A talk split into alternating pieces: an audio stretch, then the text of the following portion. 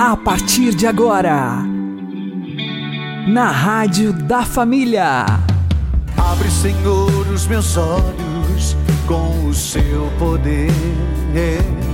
Caminhando com Jesus. Acredite, se Deus é por nós, quem será contra nós?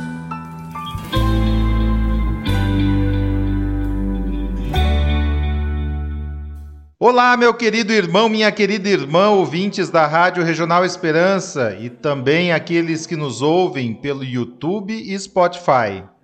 Eu sou João Cláudio e este é o programa Caminhando com Jesus.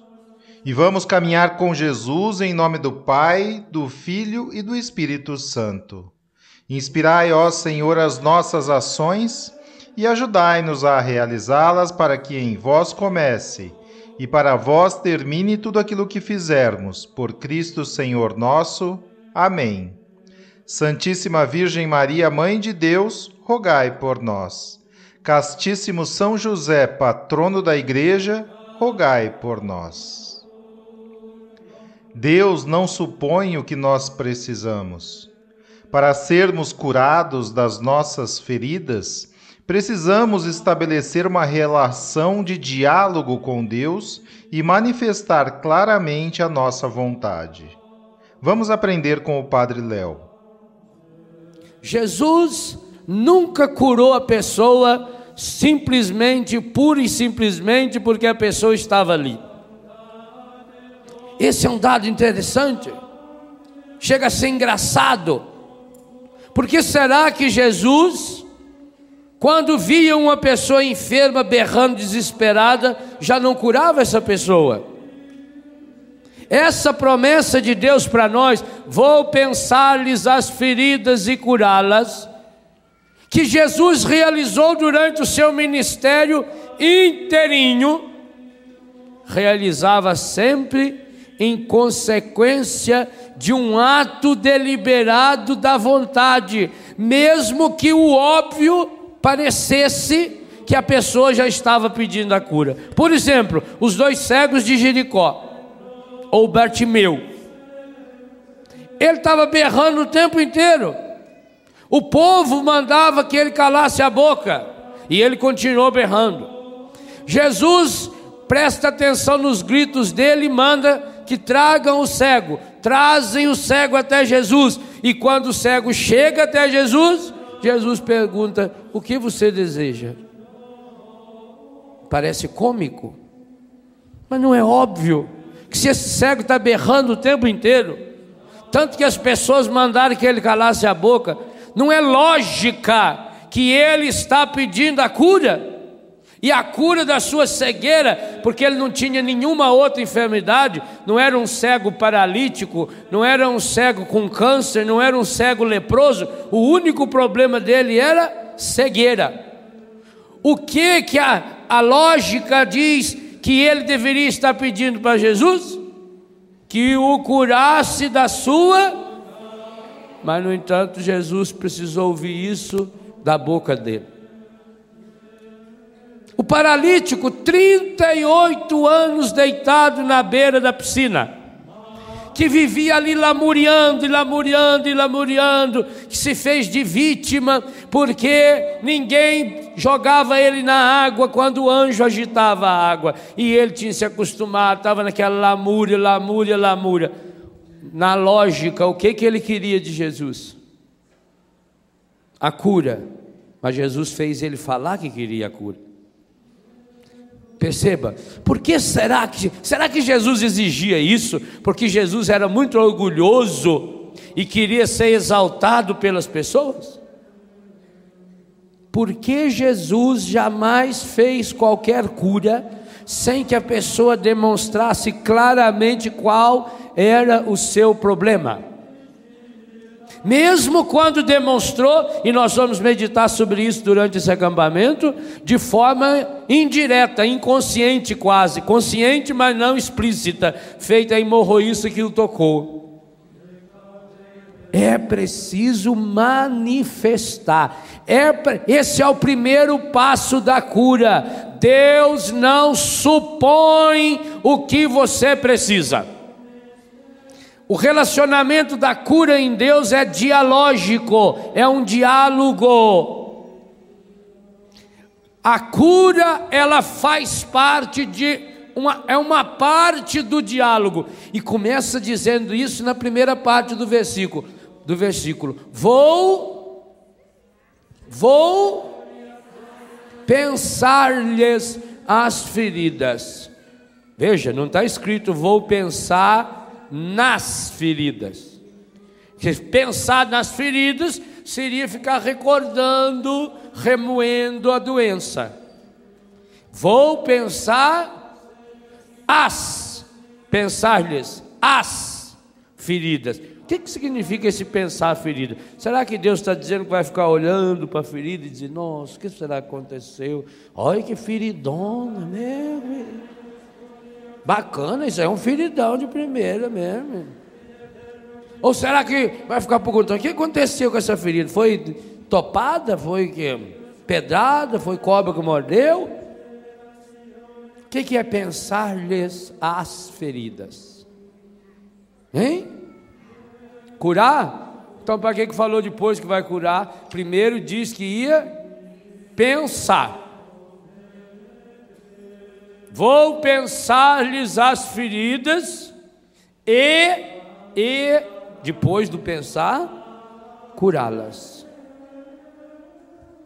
Quando eu escolhi esse versículo para esse acampamento, eu pensei exatamente nisso.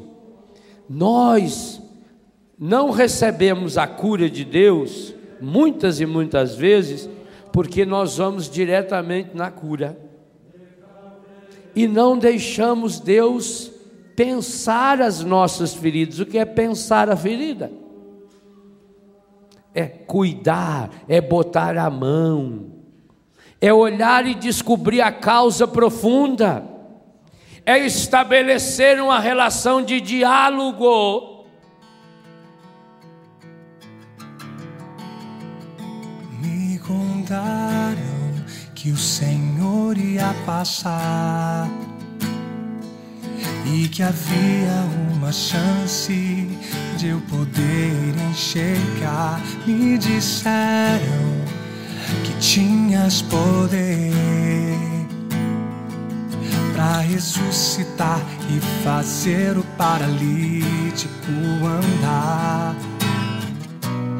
Renasceu dentro de mim a fé que há muito eu já não tinha.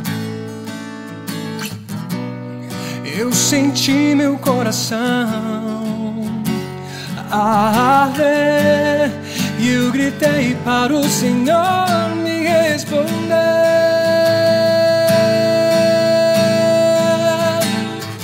Jesus, filho de Davi, me cura és o santo de Israel. Diante de ti a tempestade se cala. Meu Deus, honra minha fé. Jesus, filho de Davi, me cura. És o santo de Israel. Diante de ti a tempestade se cala. Meu Deus, honra minha fé. Me contaram Senhor ia passar e que havia uma chance de eu poder enxergar. Me disseram que tinhas poder para ressuscitar e fazer o paralítico andar. Renasceu dentro de mim a fé que há muito eu já não tinha. Eu senti meu coração arder e eu gritei para o Senhor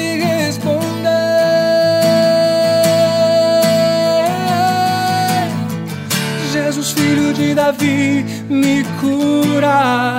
És o santo de Israel. Diante de ti a tempestade se cala. Meu Deus, honra minha fé.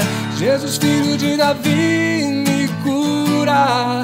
És o Santo de Israel. Diante de ti a tempestade se cala. Meu Deus, honra minha fé.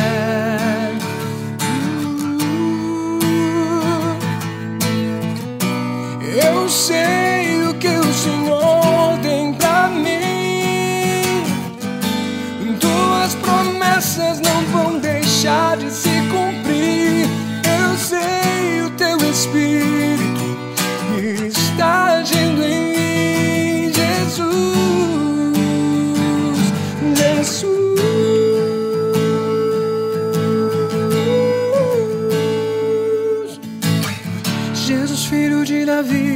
me cura.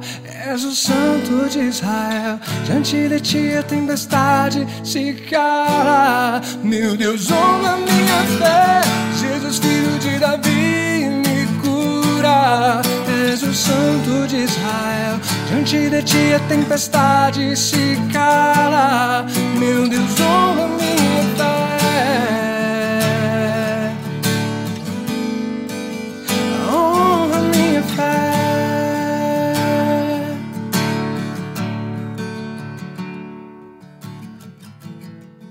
Caminhando com Jesus e o Evangelho do Dia.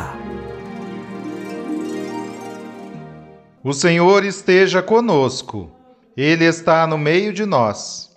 Anúncio do Evangelho de Jesus Cristo segundo Marcos. Glória a vós, Senhor. Naquele tempo, Jesus partiu com seus discípulos para os povoados de Cesareia de Filipe. No caminho, perguntou aos discípulos: Quem dizem os homens que eu sou?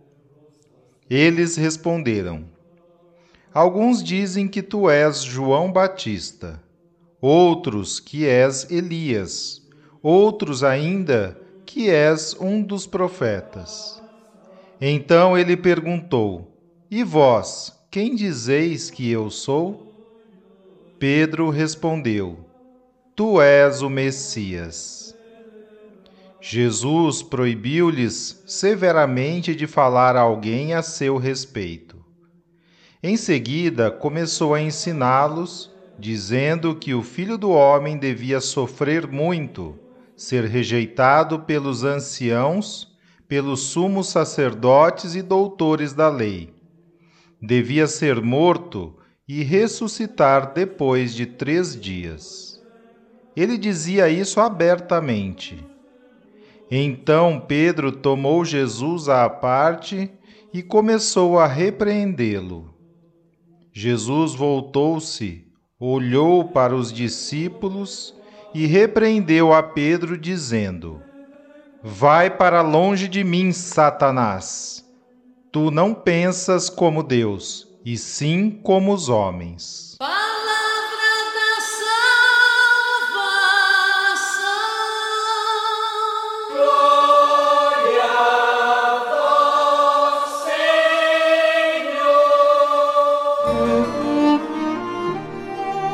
Agora, a homilia diária com o Padre Paulo Ricardo.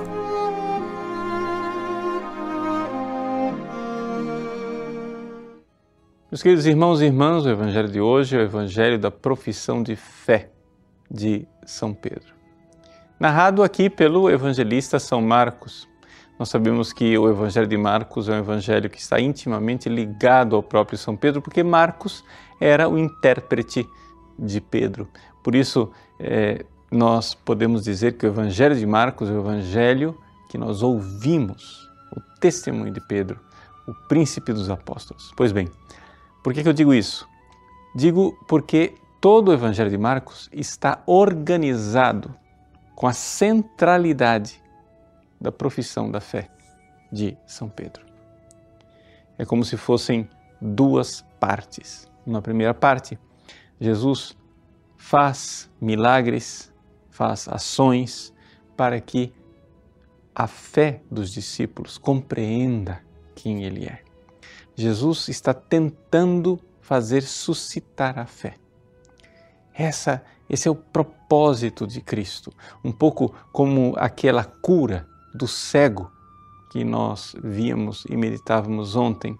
Ou seja, um homem cego que vai até Jesus e Jesus então cura. Mas cura em duas etapas. Primeiro, começa a ver os homens como árvores. Depois, cura definitivamente. Também aqui, a fé de Pedro tem estas duas etapas. Na primeira etapa, o Pedro vê que Cristo é o Messias, como ele professa aqui, nesse momento. Mas ele não tinha compreendido profundamente o que, é que significava isto. Ele já tem fé, ele já enxerga, ele já vê um lampejo da luz da graça divina, sabe que o Cristo é o próprio Filho de Deus, mas ele não entendeu o caminho da cruz. Quando Jesus, então, vendo a fé de Pedro, começa a falar do seu sacrifício redentor em Jerusalém, São Pedro rejeita aquela ideia. Repreende Jesus e por isso é repreendido por Jesus. Ou seja, São Pedro, com uma mentalidade humana, quer seguir o Cristo sem cruz, quer uma religião analgésica, uma religião de um Deus que está a nosso serviço e que não pede de nós o sacrifício do amor. No entanto, Jesus quer exatamente nos colocar nesta dinâmica do sacrifício para que, crescendo de fé em fé, nós sejamos capazes de finalmente chegar ao fruto maduro, o fruto sazonado do amor. Meus queridos, no nosso caminho de fé, também nós somos assim. Inicialmente, você começa a sua vida pedindo mais fé. Você vai crescendo na fé. Você vai se aproximando de Deus na fé. A fé é como se fosse o cordão umbilical que nos une a Deus e que vai alimentando a nossa alma até que finalmente a criança está pronta. A criança está formada. Para quê? Para amar. Para realizar o sacrifício do amor, a entrega do amor. A fé claudicante, manca, meio trôpega daqueles que começam a caminhar não é a mesma em qualidade dos mártires, daqueles que entregam a vida, daqueles que se doam, daqueles que sentem a doçura do sabor que é se sacrificar de volta para Cristo. Por quê? Porque o nosso amor também cresce. Inicialmente, uma fé pequena nos dá o amor de servo, o amor de quem quer simplesmente cumprir os mandamentos. Essa fé vai crescendo e nos tornamos filhos, o amor do filho que quer servir o pai o tempo inteiro. Mas até, até que finalmente nós chegamos ao amor maduro da esposa, que assim como o esposo na cruz entrega a sua vida, dizendo: Isto é o meu corpo que é dado. A esposa também quer se entregar, a esposa também quer amar de volta, a esposa também quer carregar a cruz. Se com ele morremos, com ele viveremos. Sim, a profissão de fé de São Pedro nos ensina a parar de ver homens em forma de árvores e chegarmos finalmente a dar o sacrifício da cruz. O Pedro que esperneia aqui já tem fé, mas como é diferente daquela fé radiosa que um dia fará com que ele se sacrifique na cruz em Roma, derramando seu sangue e confirmando a fé dos irmãos. Deus abençoe você. Em nome do Pai e do Filho e do Espírito Santo. Amém.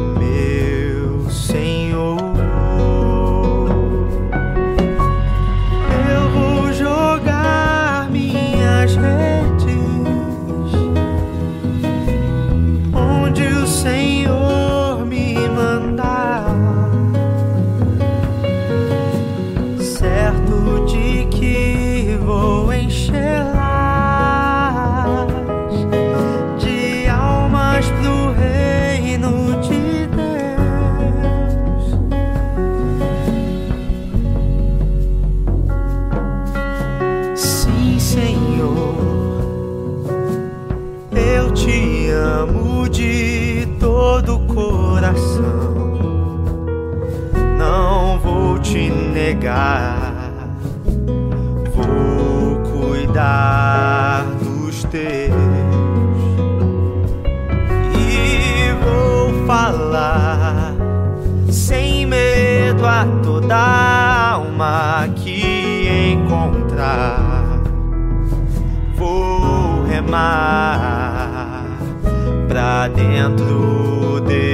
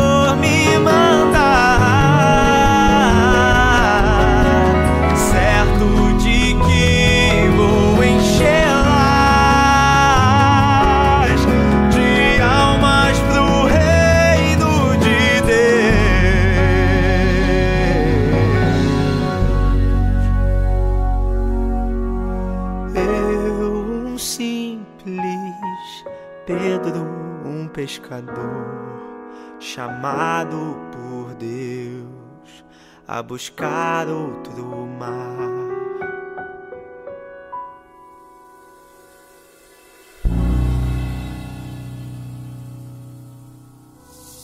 Agora você ouve o Catecismo da Igreja Católica. Doravante, Cristo está sentado à direita do Pai. Por direita do Pai entendemos a glória e a honra da divindade, em cujo seio aquele que, antes de todos os séculos, existia como Filho de Deus, como Deus e consubstancial ao Pai, tomou assento corporalmente desde que encarnou e o seu corpo foi glorificado. Sentar-se à direita do Pai significa a inauguração do reino messiânico, cumprimento da visão do profeta Daniel a respeito do Filho do Homem. Foi-lhe entregue o domínio, a majestade e a realeza, e todos os povos, nações e línguas o serviram. O seu domínio é um domínio eterno que não passará jamais, e a sua realeza não será destruída. A partir deste momento, os apóstolos tornaram-se as testemunhas do reino que não terá fim.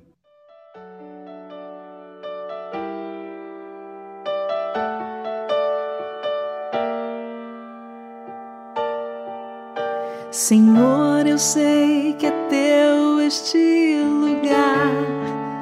Todos querem te adorar. Tomas tua direção.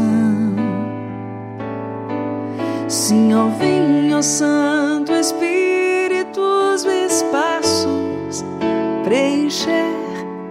Reverência à tua voz, vamos fazer.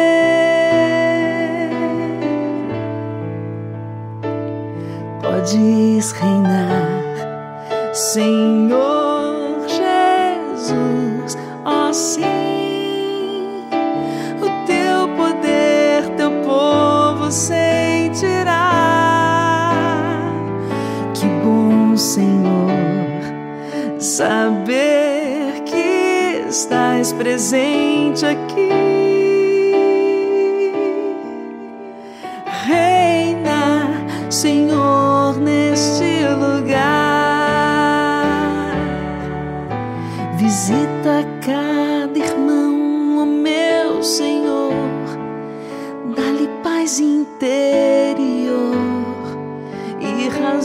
Para te louvar. Desfaz todas as tristezas, incertezas, desamor. Glorifica o teu nome, ó meu Senhor.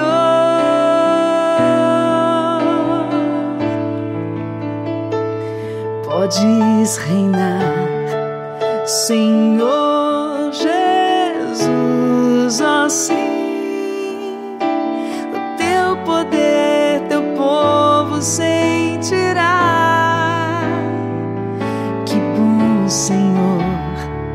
saber que estás presente aqui. Reina, Senhor, neste lugar. Podes reinar, Senhor Jesus, ó sim, o teu poder, teu povo sentirá.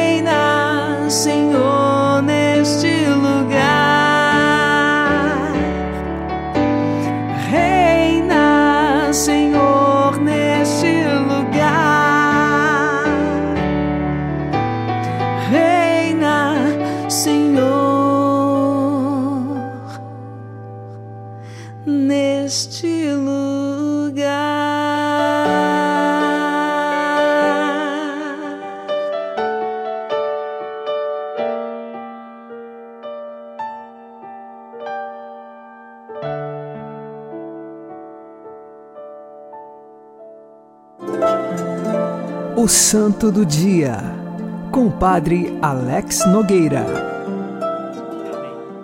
Em 17 de fevereiro, nós fazemos memória dos sete santos fundadores dos Servitas.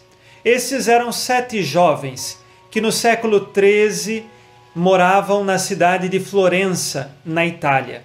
Qual era o contexto dessa cidade?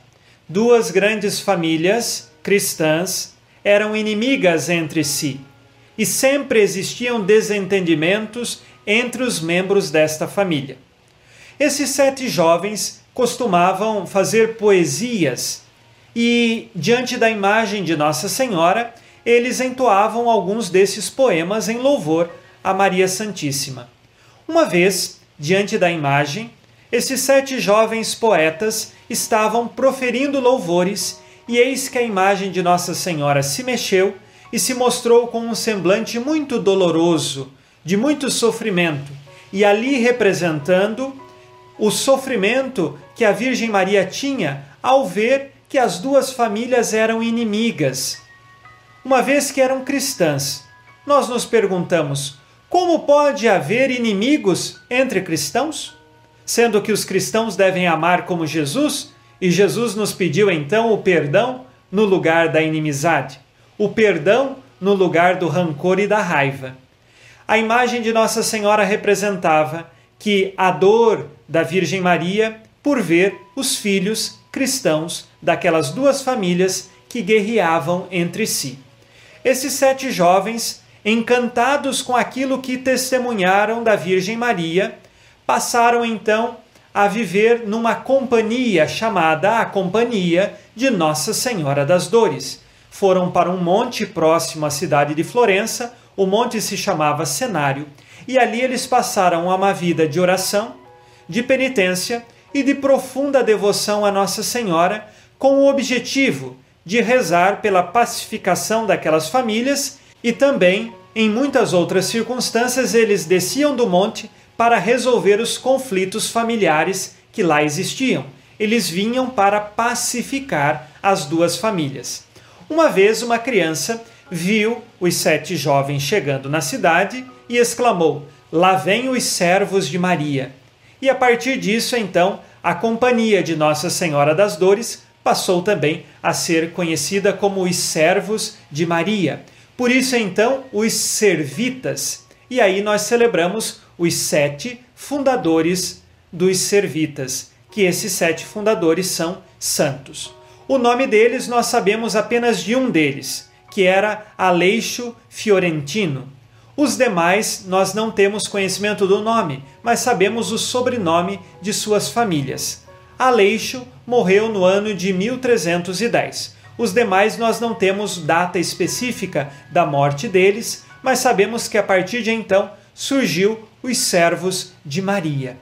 Peçamos a intercessão destes sete santos fundadores dos servitas para que perseveremos na nossa devoção à Nossa Senhora e sejamos sempre fiéis a Jesus Cristo pelas mãos intercessoras de Maria. Santos fundadores dos servitas, roguem por nós. Abençoe-vos Deus Todo-Poderoso, Pai e Filho Espírito Santo. Amém. Fique na paz e na alegria que vem de Jesus.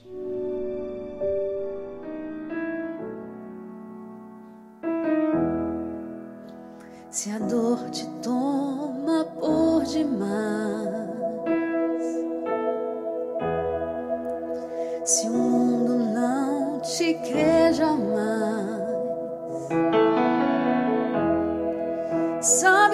que há alguém por ti,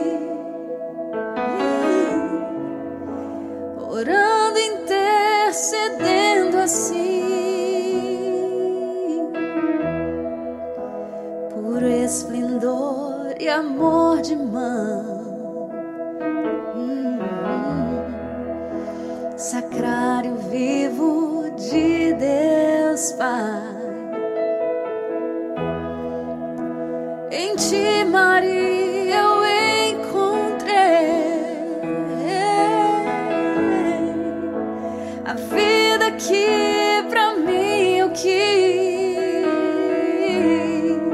Imaginei como seria o paraíso de Jesus, com paz e harmonia em nossos corações. Seria eterno em louvor. Aquele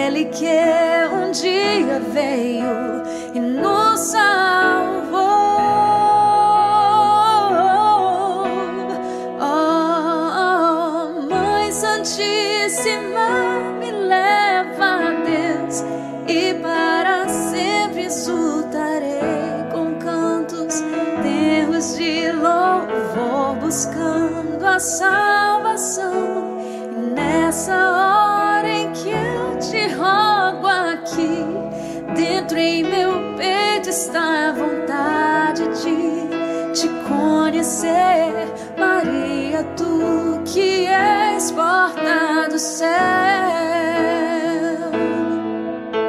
A Mãe Santíssima me leva a Deus e para sempre exultarei com cantos, terros de louvor, buscando a salvação. E nessa hora em que eu te rogo dentro em meu peito está a vontade de te conhecer, Maria, tu que és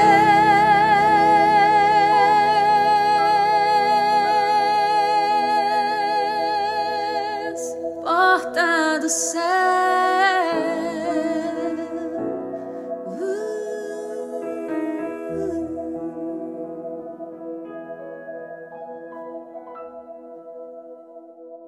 Você está ouvindo na Rádio da Família.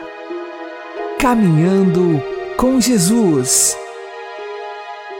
Quem quer um Cristo sem carregar a cruz, acaba carregando a cruz sem Cristo. A cruz é necessária, não porque o cristão goste de sofrer, mas porque é o caminho redentor escolhido por Deus, um Deus de amor que se dispôs a morrer por nós na cruz. Portanto, oremos a oração de São Bento. A cruz sagrada seja a minha luz, não seja o dragão o meu guia. Retira-te, Satanás. Nunca me aconselhes coisas vãs. É mal o que tu me ofereces. Bebe tu mesmo os teus venenos. Amém. São Bento, rogai por nós. Que Deus nos abençoe e que Maria e José nos conduzam pelas mãos para que continuemos caminhando com Jesus.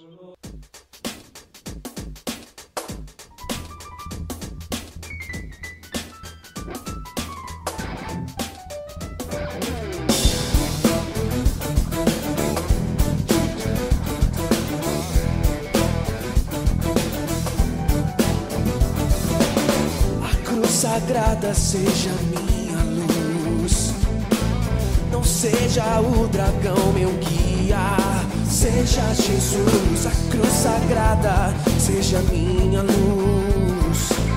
Não seja o dragão meu guia, não.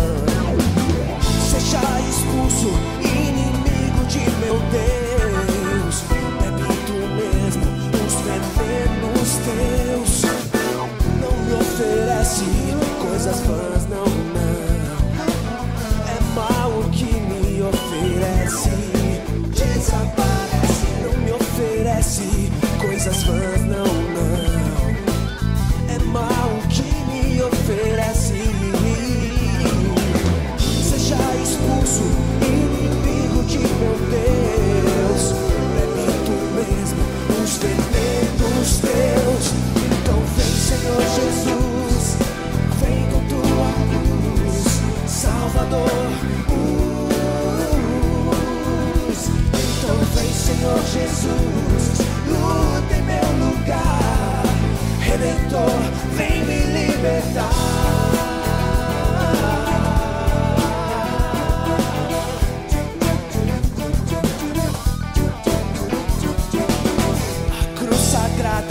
Seja minha luz, não seja o dragão meu guia.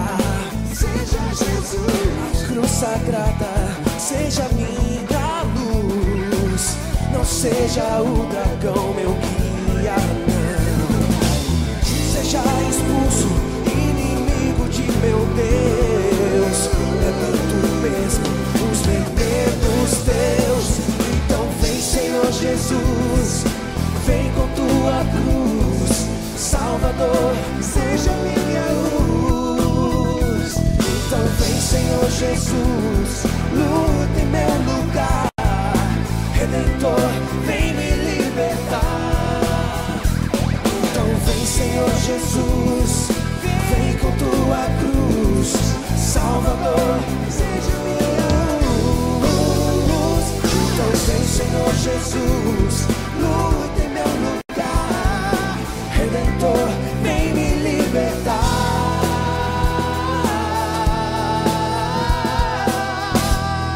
daí, a cruz sagrada seja minha luz, não seja o dragão meu guia.